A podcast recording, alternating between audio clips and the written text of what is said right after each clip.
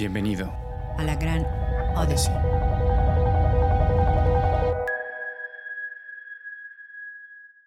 años, 28 de esos 50 años los tengo trabajando en la industria restaurantera. Empecé efectivamente como un trabajo de medio tiempo o en combinación con la universidad. Este, era una forma de, aparte de hacer algo más del que estaba haciendo, pues una entrada económica, una entrada de dinero. Empecé el, en el 92, empecé un poco antes, pero bueno, finalmente en, seguidos, o in a row, como dicen los, norteamericanos, este, fue desde el 92. Y empecé en el área de cocina. Estaba yo estudiando en la universidad, em, me entrevisté, em, lo primero que me, se me ocurrió fue decir el área de cocina, entendiendo que era una de las áreas con mayor flexibilidad en el tema de horario. No estaba viendo yo el tema económico, más bien el de horario. Y este, y pues por ahí entré, ¿no? Eh, y, ya no me pude salir. Esa es la realidad. Me encantó.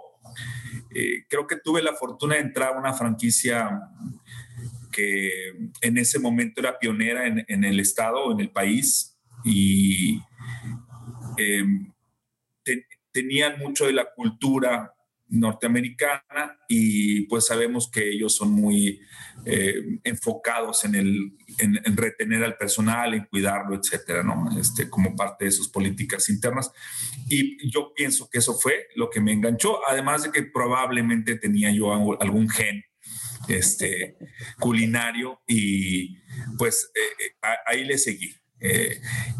eventualmente brinqué de un área a otra en el área de cocina, este, la ventaja que tuve para poderme mover internamente como empleado fue que yo hablaba inglés y los, las personas que entrenaban y abrían los restaurantes en México eran de Estados Unidos. Entonces, pues la facilidad lingüística me ayudó a moverme.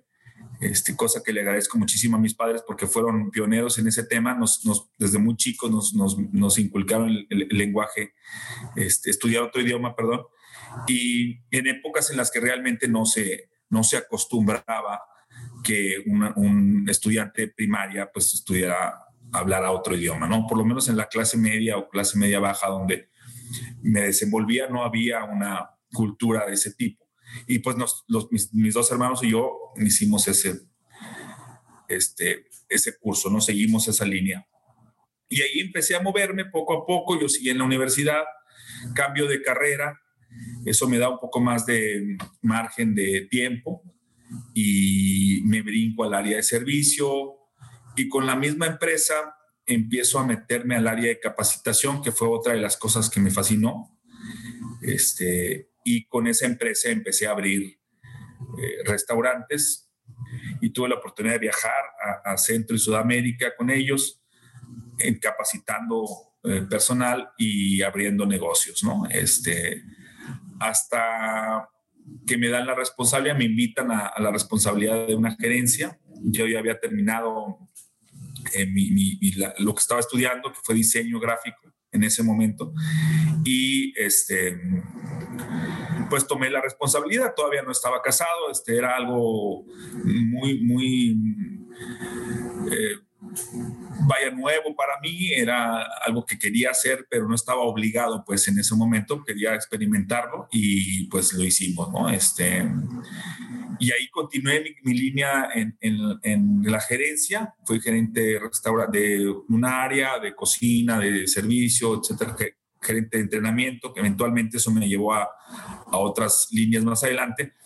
Y este, continuó hasta la gerencia general, eh, estando yo como gerente general de un restaurante en Monterrey, eh, la matriz o la empresa dueña de la franquicia, que es Brinker International, hace una, eh, una postulación o invita a gerentes de América Latina a participar en un um, programa que se llama Global Coach para poder ayudar a un franquiciatario en Ecuador a abrir eh, su departamento de capacitación para gerentes, porque todos los gerentes fuera de México se iban a entrenar a Estados Unidos y regresaban, o se iban a otro país como México a capacitarse y los regresaban. Y eso pues implicaba un gasto muy fuerte, ¿no? Para capacitar. Si proyectas crecer 10 restaurantes, pues imagínate la cantidad de, de capacitaciones que tienes que hacer, ¿no? Y el proyecto de Ecuador era crecer rápidamente entonces invita a Brinker a hacer, eh, pues a postularse como Global Coach. Eh, fui afortunado en la selección, me llevan a Ecuador, el proyecto original era tres meses y específicamente con el objetivo de crear un departamento de capacitación. Llegando allá, este, pues resulta que había más cosas que hacer, muchas más cosas que hacer. Fue una experiencia increíble. Eh, yo ya casado, ya mi hijo y mi esposa en, México y este, el proyecto original, te digo, era de tres meses. Justo antes de que se cumplieran los tres meses, el dueño de la marca en, en Ecuador me pide que me quede, inclusive que me lleve a mi familia, que me vaya a vivir a Ecuador. Este, y pues en un arreglo interno me regreso a México 10 días y vuelvo otros tres meses a Ecuador a terminar otros proyectos que traía él en mente. Tuve la oportunidad de abrir restaurantes allá y de crear algunas otras cosas, ¿no?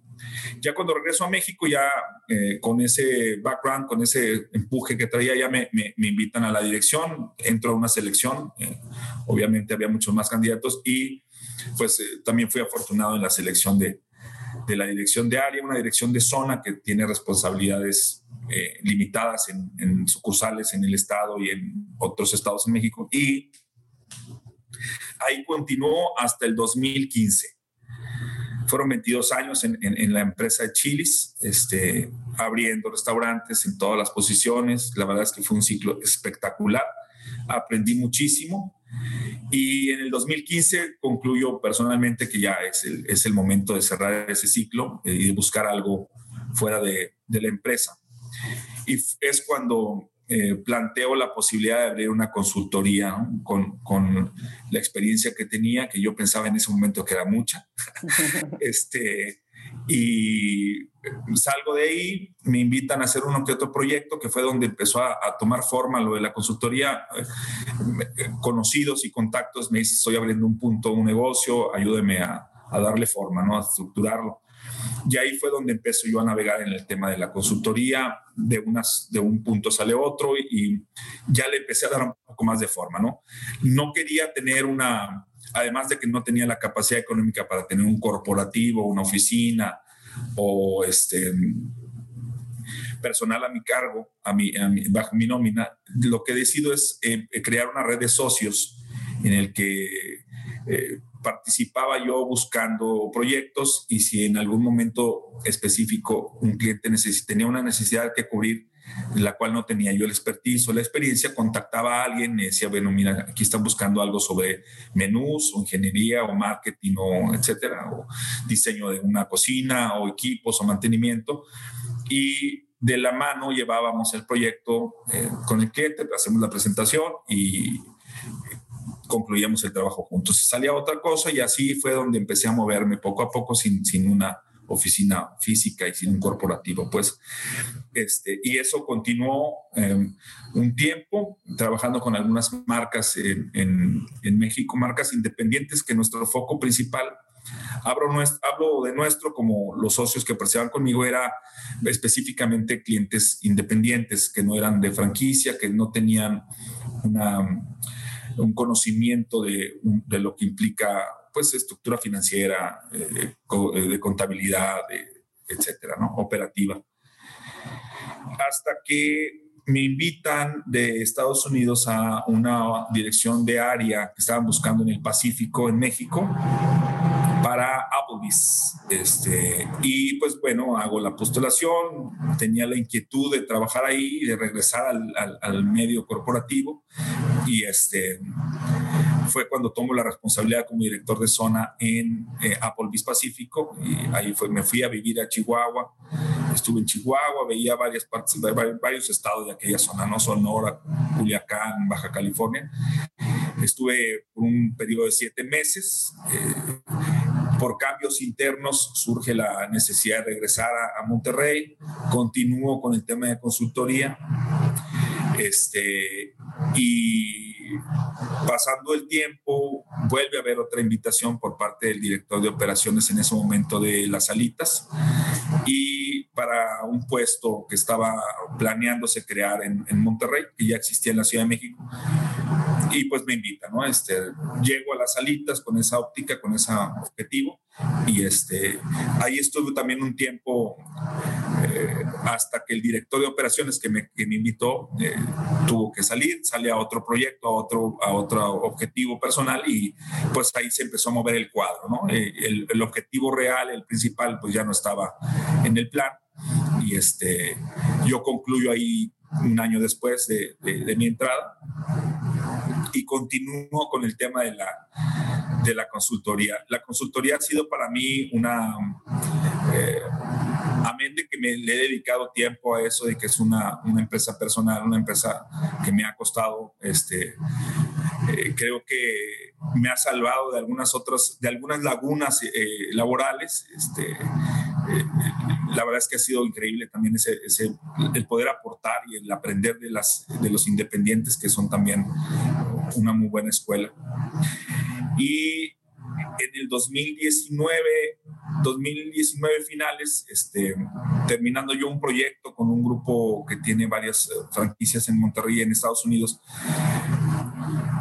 tomo la decisión, termino el, termina el proyecto contractual por el, en diciembre del 2019 estaba yo buscando eh, proyectos en enero y pues en febrero nos cae eh, el tema pandémico, ¿no? Este, eh, estuve en febrero y parte de marzo planeando qué podíamos hacer, contactándome con, con, con, con, socios, con personas que, con los que había trabajado anteriormente y surge la idea de crear un, una dark kitchen, que es lo que actualmente estamos haciendo.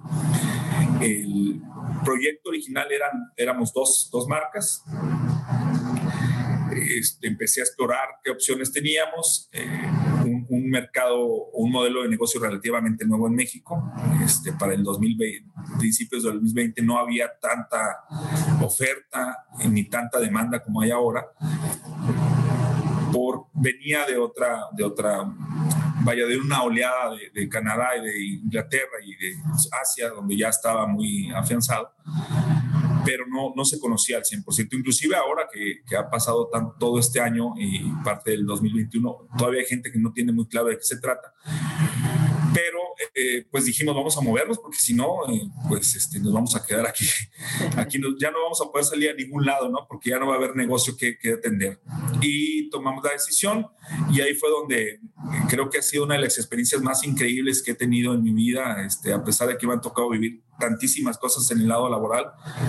Esta ha sido una escuela gigantesca. Es, es, nos queda clarísimo a todos los que estamos aquí adentro que en realidad no teníamos idea de nada. No sabíamos muchas cosas, creíamos que sabíamos que teníamos mucha experiencia, pero bueno, las crisis sirven para eso, ¿no? Para, para acelerar la historia y para entender que pues que hay que adaptarse, hay que moverse, ¿no? Y, este, y esto nos, nos, nos ayudó a eso, ¿no? A evolucionar, a, a crecer. Y en eso estamos ahorita, Aide. Este, nos hemos dedicado a invitar a emprendedores en el área de culinaria a involucrarse en un proyecto que no requiere mucha inversión.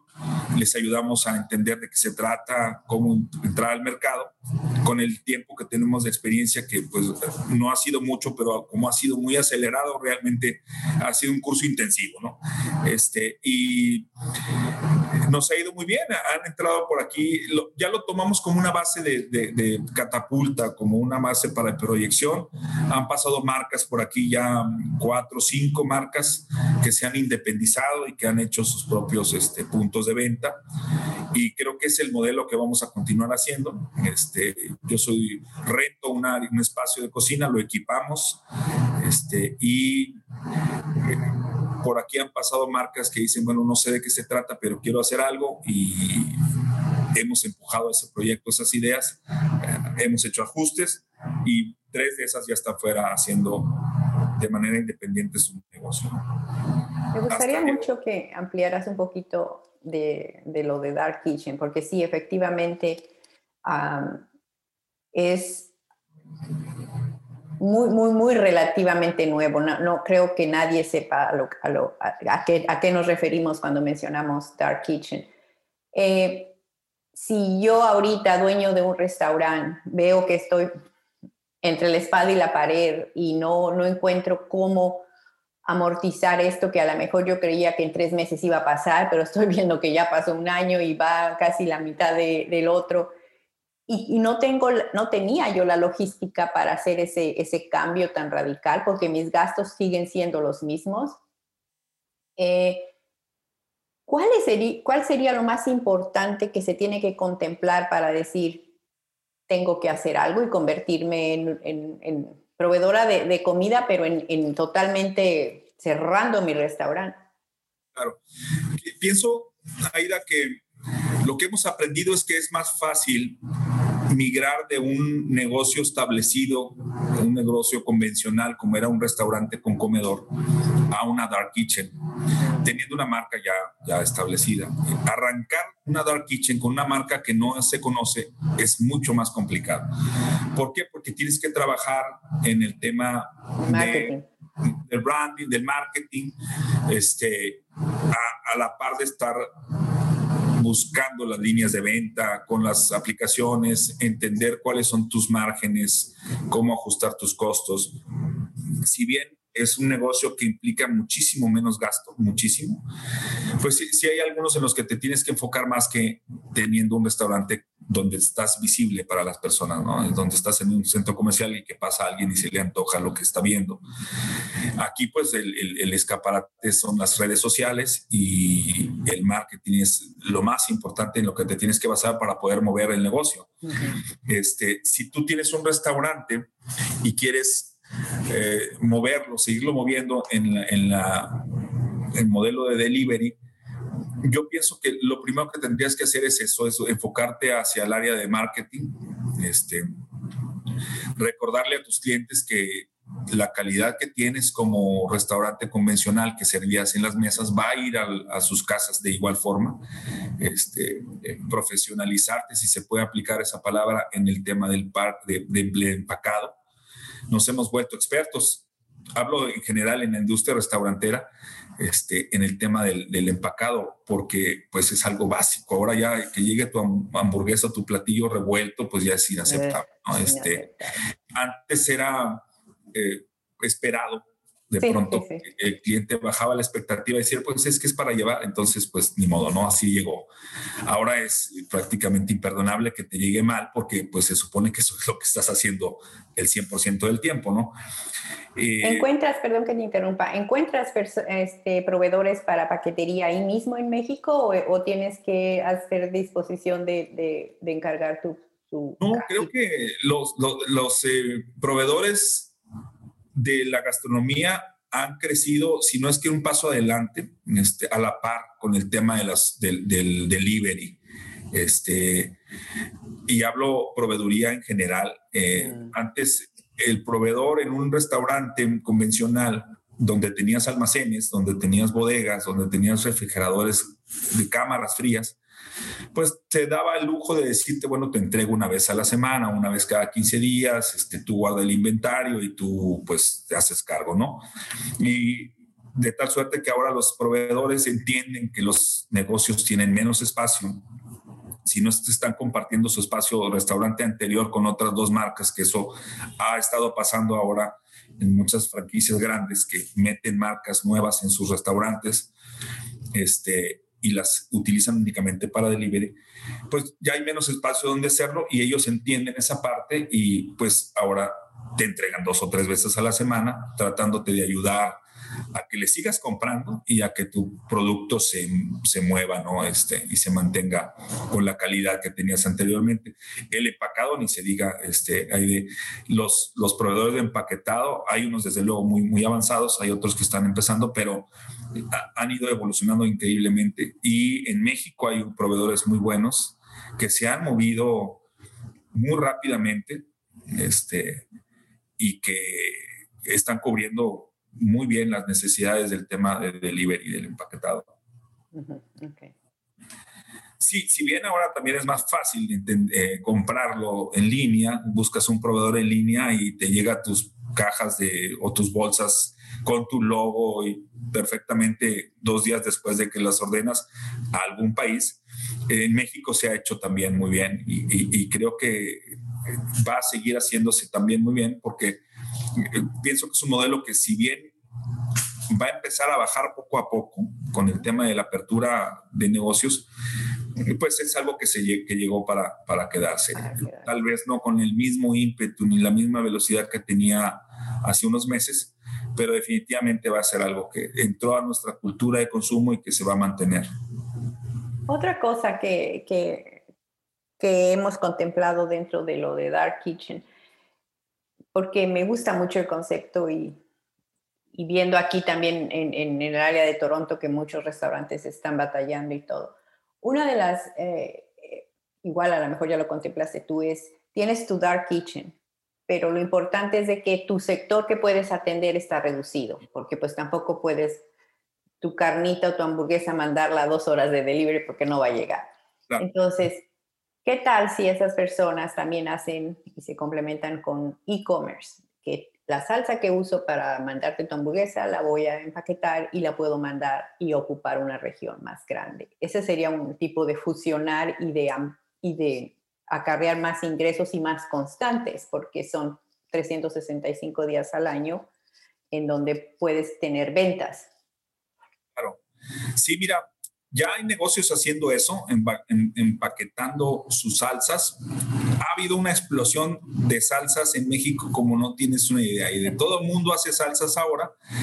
Y es mucho más sencillo, como bien dices, comercializarlas, enviarlas, moverlas de, de un estado a otro dentro del país.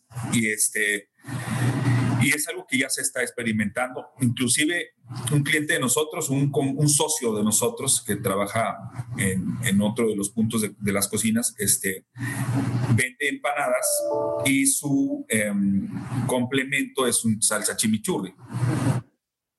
Y nació de esa idea de, oye, ¿por qué no, este producto no lo movemos hacia el área de eh, embotellado más pequeño, que en lugar de que te pidan dos salsas chiquitas de una onza, pues mejor que te compren el bote para que acompañen sus salsas y que cada vez que pidan, pues tengan ahí producto, ¿no? Entonces, se, se hizo en esa área de chimichurri, hay gente que está haciéndolo mucho, muy bien o que se dedica exclusivamente a eso. Y pienso, hay de que ha nacido también eh, de la necesidad de mover el producto más lejos, eh, pues eh, el, los productos al vacío o los, o los guisos al vacío, que ahora muchos chefs en México lo están haciendo, por lo menos en la zona donde estoy yo, hay chefs que se dedican a hacer sus guisos de restaurante, empaquetan al vacío de un kilo y te venden kits con salsas, con tortillas y todo empacado al vacío. Entonces ese producto, aparte que se puede almacenar por mucho tiempo, llega a muchos lugares más lejos y tienen este, distribución a nivel nacional con la firma de, sus, de, ellos, soy, es el chef este, y eso pues obviamente es branding, nos ayuda bastante. Y ha, podido hacer lo que tú mencionas, que es mover los productos a más, a más distancia. Un producto fresco, eh, la misma aplicación te recomienda y te limita a mover tu producto a más de 4 o 5 kilómetros. Si tú quisieras atender otro lugar, pues lo ideal es moverte a una, a una sucursal, ¿no? Hacer otro punto de venta, que si bien no es caro, sí implica una inversión, desde luego. Este, por eso es bien importante el tema de planear dónde vas a estar puesto, o dónde te vas a instalar, este, para saber si tu producto está en el punto indicado o hay otro lugar donde se puede hacer mejor, donde se puede vender más y, no y te tendrías que ir para allá, ¿no? Este, en lugar de hacer desde el punto donde quieres hacerlo. El, el, decías de la inversión es, es, es, menos. ¿Qué necesitas para una dark kitchen? O sea, ¿qué es lo, es lo más básico para que puedas arrancar? Claro. Bueno, mira, yo conozco marcas que iniciaron en la cocina de, de la casa de las personas, así mm. tal cual. Los equipos dependen del menú, 100%. Si tú vas a vender o tienes proyectado vender algo asado, pues definitivamente necesitas un equipo para ese producto, ¿no? Eh, la idea eh, lo que yo recomiendo hacer primero es entender muy bien qué quieres vender, qué producto quieres mover y siempre hacer un plan, siempre un plan. A, mucha gente menosprecia esa, esa herramienta y le puedes decir misión y visión, le puedes decir presupuesto, le puedes decir como tú quieras, pero siempre tienes que tirar el lápiz y sentarte y decir, bueno, tengo que hacer A, B, C. No sé cómo se hace. Acercarte con un experto y preguntarle o con alguien que ya lo ha hecho, pero siempre tenerlo en cuenta. El plan sirve para que en algún momento no te extravíes en tantas cosas que hay alrededor de, montar un negocio y un negocio tan, susceptible como, como lo es la comida, creo que es básico, ¿no? Este, regresando a tu pregunta, creo que lo primero que tendrías que saber es qué quieres vender este, para poder partir de ahí en qué equipo necesitas, qué instalaciones necesitas. Eh, hay, hay, menús o productos que no requieren más que 5 o 6 metros cuadrados. Hay productos que requieren una cocina de 20 metros cuadrados y hay otros que requieren equipos más sofisticados y más elaborados como un ahumador o como un horno de convección, etcétera, etcétera. El tema de las Dark Kitchen es eh, se podría resumir en que entre más sencillo, mejor, porque pues se supone que tendrías que eh, basar tu éxito en la inversión. Eh, si tu dark kitchen te va a costar lo que te cuesta un restaurante convencional, pues entonces ya mejor pon mesas y ya es un restaurante convencional, porque finalmente el gasto, la entrada de, dinero de una dark kitchen no es la misma que un restaurante convencional, este, es menor. Eh, se queda entre las comisiones de las aplicaciones, en que no puedes hacer reventa en el momento en el que está tu cliente consumiendo, como lo hace un restaurante convencional, donde le puedes vender la segunda bebida, donde le puedes vender el postre, donde le puedes vender. En los en las, el negocio de delivery solo tienes una oportunidad y es la oportunidad que el cliente, en, en la que el cliente está enfrente de tu aplicación, de su aplicación, viendo tu menú y ahí es donde selecciona. Me ha tocado clientes que sí, oye, me marcan al negocio y me dicen, no, ya Alex, hice un pedido, pero quiero agregar otra cosa, pues tienen que volver a hacer el proceso de seleccionar, etcétera, etcétera, no en otra orden. Pero es muy raro que pase. Finalmente el que va a ordenar por delivery sabe qué quiere y en ese momento toma la decisión y se acabó el timing para poder hacer una venta. Entonces, tienes que tomar en cuenta que tu cheque promedio es menor que un restaurante convencional con comedor o con bar este, y partiendo de ahí tienes que saber que tu inversión tiene que ser también menor para poder cubrir este, la inversión más rápido y que tu, tu siguiente paso sea pues tu retorno de inversión, ¿no? que, que tampoco es tan largo como un restaurante eh, no regular, pero sí no es inmediato, no es un... Eh, eh, he conocido dos o tres casos de éxito, pero finalmente es... Hay que tener claro que no es inmediato, no, es, no, no, no va a suceder mañana, ¿no? Algo que, que, quieras tú agregar dentro de, de, la plataforma de... Me, me, llama mucho la atención lo de, lo de las franquicias y lo de Dark Kitchen. Ahorita, algo, muchísimas personas están preguntando cómo, cómo hacerle. Ahora, si yo quiero abrir ahorita, como te decía, mi Dark Kitchen, ¿En qué me necesito enfocar? Ya me dijiste que el plan, ya me dijiste que la mercadotecnia, ¿Qué otra cosa? Ah, la, paquetería creo que es muy importante porque... Pues, el producto, desde luego, el producto que vas a, vender, este, tu menú. Mantenerlo sencillo es muy, muy importante también, este, porque tu espacio también limita tu margen de maniobra en la operación. No puedes tener un menú de 20 o 30 productos porque no vas a tener espacio para poderlo hacer o los equipos no te van a ayudar a poderlos mover. Entonces, también es muy importante entender que el menú debe ser sencillo, eh, fácil de operar.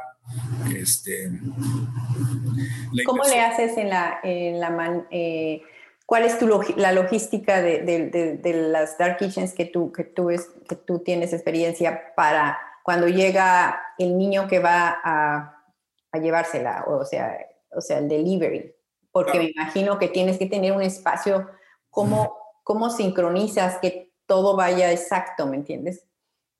Fíjate que es, es, es eh, relativamente sencillo ah, porque el, la misma aplicación o el, por donde, la línea por donde se hizo la venta o la, se ordenó el producto te da el tiempo para que prepares este, y tengas listo tu producto.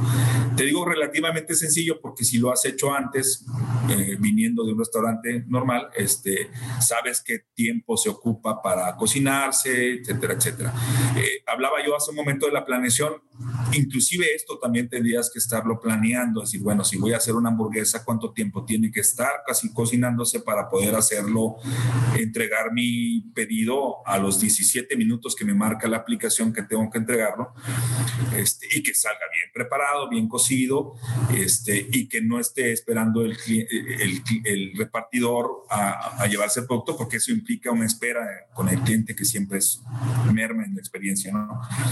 Pero este, la logística es relativamente sencilla, te digo, entra tu orden por medio de la aplicación, si cuentas con una impresora o si cuentas con un equipo que te dicta la orden, este, en el momento en que entras se empieza a preparar. Eh, si, si bien las cocinas ahora tienen tres o cuatro canales de venta, como es Uber, eh, Foods, eh, Rappi, etcétera, eh, y las, todas las que hay.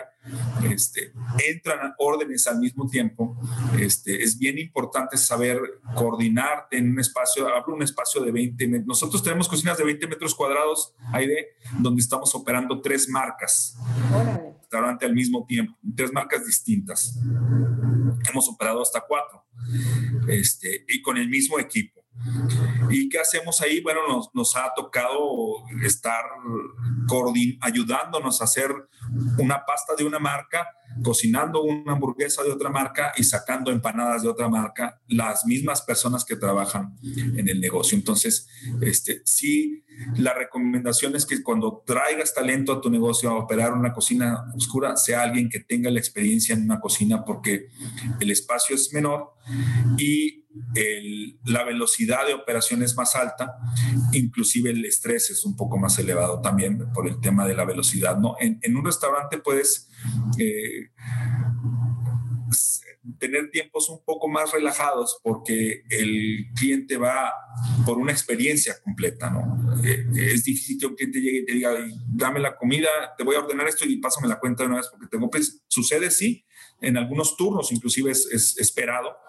Este, pero cuando vas a un restaurante, finalmente lo que quieres es estar platicando, descansando, relajándote, este, tomando tu bebida y eso le ayuda a la cocina a poder moverse con más eh, calma, ¿no? En una cocina oscura donde únicamente necesitas cocinar y donde tienes a los repartidores en la ventana esperando que salga tu comida, es el estrés es más elevado. Entonces, es importante eh, conocer muy bien tu producto, qué vas a cocinar, cómo se prepara, este, las especificaciones de seguridad alimenticia para que salga todo perfecto, para poder hacerlo con la velocidad que requiere el, el producto. Siempre hay necesidad de hacer pruebas antes de arrancar un menú, siempre, y en una dark kitchen más, ¿no? Porque eh, es menor el tiempo, como te comento, y no es posible enmendar un error de un producto en una dark kitchen de manera inmediata, como lo es en el comedor de, de, un restaurante, porque pues en el comedor cambias el platillo si salió mal, ¿no? O, o, se lo quitas al cliente y le das otra cosa, etcétera, ¿no?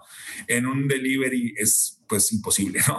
No, no regresan los platillos y cambiarle un platillo a un, cliente implica un gasto para mayor para el, el restaurante porque quiere decir que de alguna manera a expensas del negocio, le tendrías que hacer llegar este, un platillo nuevo o un producto bien preparado, si es que quieres hacer que el cliente se quede contento. Si regrese. Si no, pues simplemente te disculpas y, y ya, lo pierdes, ¿no?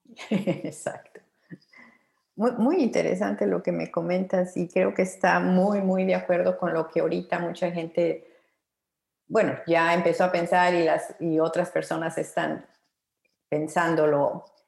Eh, algo más dentro del, rubro de, franquicias que quieras agregar, que digas tú esto de todos los años que he tenido de experiencia, qué es lo, lo, lo, lo que puedes decir esto es muy importante. Muy importante, sí, mira, el, desde luego el, personal, el, mm. personal que labore contigo, que trabaje contigo, que pienso que es eh, lo más importante, ¿no? Es lo, que te acompañes de gente, pues, que, apasionada, que le guste lo que hace, este, eh, y, y, gente con, obviamente, con conocimientos pienso que es bien importante hacerlo en conjunto con alguien, siempre acompañado. Este, yo personalmente, y esto hablo a título personal, no, no, no creo en las eh, empresas de una sola persona o en los, en los este, estrellas marineras, los marineros solitarios o las estrellas solitarias. La, la verdad es que si no, si no lo acompañas con gente que de alguna manera te aporte poco o mucho, es muy difícil que logres un éxito rotundo. He visto casos extraordinarios donde esposos, hombre, marido y mujer, hombre, hombre, están en conjunto buscando el mismo objetivo y son muchísimo más, eh, tienen más éxito, pues, que los que llegan y dicen, bueno, pues mira, tengo dinero, este, y pues quiero hacer esto, yo lo he hecho, soy cliente de restaurantes, yo sé de restaurantes, entonces, y lo tratan de hacer y pues finalmente fracasan, ¿no? Porque, porque no hay alguien que les pueda dar un equilibrio en lo que podrías hacer o lo que te falta en tus conocimientos o en tu experiencia, este, que les pueda aportar a continuar, ¿no? Este, muchas veces nuestra visión se limita y siempre es importante que haya alguien que te ayude, que te acompañe. Y en cuanto a franquicias, yo creo que lo que he aprendido es que es muy importante, aparte de la planeación, el control. Este, en un negocio pequeño se sigue subestimando el tema de los controles. Hablo de inventarios, hablo de contabilidad. Eh, los empresarios nuevos eh, tienden a pensar que las ventas, este, pues obviamente entre más vendo, más exitoso soy.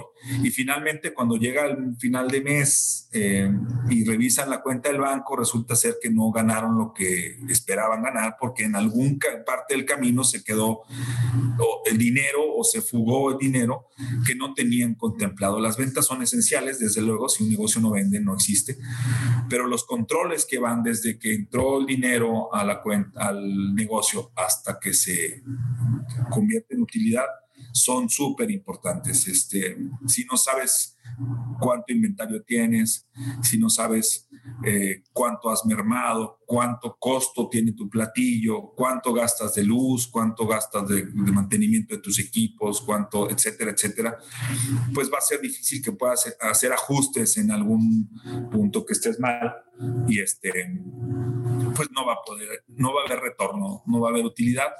Por eso pienso que los, los controles internos, por más simple y sencillo que hace el negocio, son básicos. Este, tu planeación, tus controles internos, el conocimiento de tu producto y estar siempre eh, estudiando, innovando. Eh, las franquicias o las marcas grandes siempre están buscando cómo hacerlo mejor cómo hacerlo más rápido, cómo hacerlo más eficiente y para eso capacitan constantemente a su personal.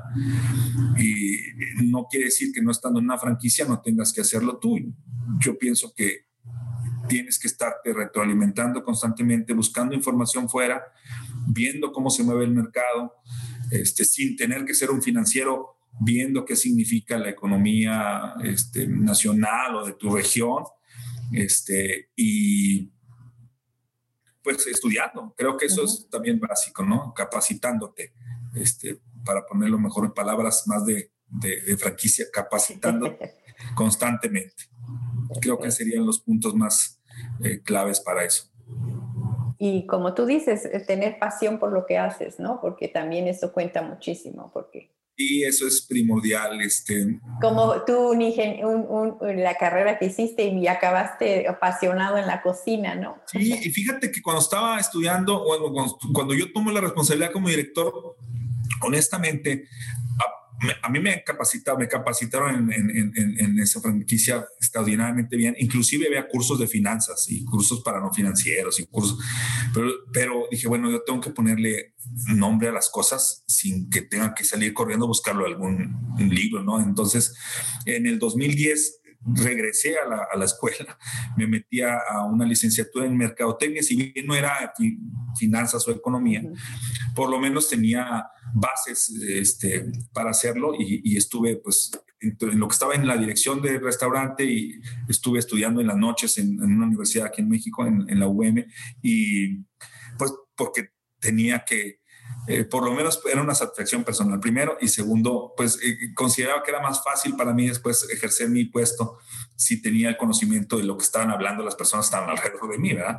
Este, si bien era un experto en el tema de restaurantes y de operación, ah, había cosas en las que no fluía también la comunicación este, de, mis superiores hacia los operadores, porque en mí de repente se topaba el, y de qué habrá querido decir y el tiempo en el que yo investigaba, pues es, es eh, básico, no se ejecutaba y pues eso alentaba un poco los proyectos, ¿no? Por eso regresé y dije, bueno, pues hay que ponerle nombre a las cosas y vamos a estudiar. ¿Algo más que quieras agregar antes de irnos? Pues no, no, este, no, no sé si se, si se cumplió el objetivo de... Claro que sí, claro que sí. Este, y si pues yo podía hacer algo más por usted, por ti, eh, estoy encantadísimo, no, oh, no hay nada más que agregar. Yo, yo creo que afortunadamente eh, mm, las preguntas que hiciste fueron las preguntas eh, súper indicadas, este, viéndolo inclusive como alguien que realmente va a poner un negocio y ya estaría es lista para hacerlo. ok, para terminar me gusta preguntar por un refrán o un pensamiento que en algún momento te haya marcado o te guste recordar. Híjole, qué buena pregunta. Bueno, es que hay muchos. A mí me encanta leer, me apasiona la lectura, este, y constantemente estoy subiendo frases que me, me acuerdo. No, no lo tengo textualmente, pero ahí a mí hay algo que me, que me encanta es repetirme siempre eh, que las cosas no funcionan, que he seguido. Eh, eh, es, es, más frecuente de lo que quisiera, pero bueno, finalmente es una escuela, ¿no? Es, es aprender. Creo que los fracasos no nos definen, este, ni los éxitos tampoco. Entonces, siempre tenemos que estarnos moviendo, siempre tenemos que estarnos retando. Este, no recuerdo muy bien cómo dice la frase, pero habla específicamente en contexto, dice que, que no, no, te define un fracaso ni un éxito, no, no, eres, no eres todavía lo que hasta hoy has logrado, sino que puedes ser todavía más. Este, y creo que esa, esa búsqueda constante de ser mejor persona, mejor ser humano, mejor empresario, pues es lo que nos mantiene, pues para empezar luchando en esta pandemia, ¿no? Este, eh, muchos de nosotros inconscientemente estamos buscando ser mejores personas y muchos lo hemos logrado, muchos lo están logrando, este, y esta ha sido una prueba impresionante la, la pandemia, ¿no? Este, y, y, espero, confío en que salgamos mejores seres humanos de este proceso. Muchas gracias, muchas gracias Alejandro. Y sí, seguiremos en contacto, claro que sí. Y este, pues que tengas excelente resto del día y cuídate mucho. Un abrazo. Muchísimo de la invitación y mucho gusto. Muchas gracias. Muchas gracias. Hasta luego. ¿eh? Adiós.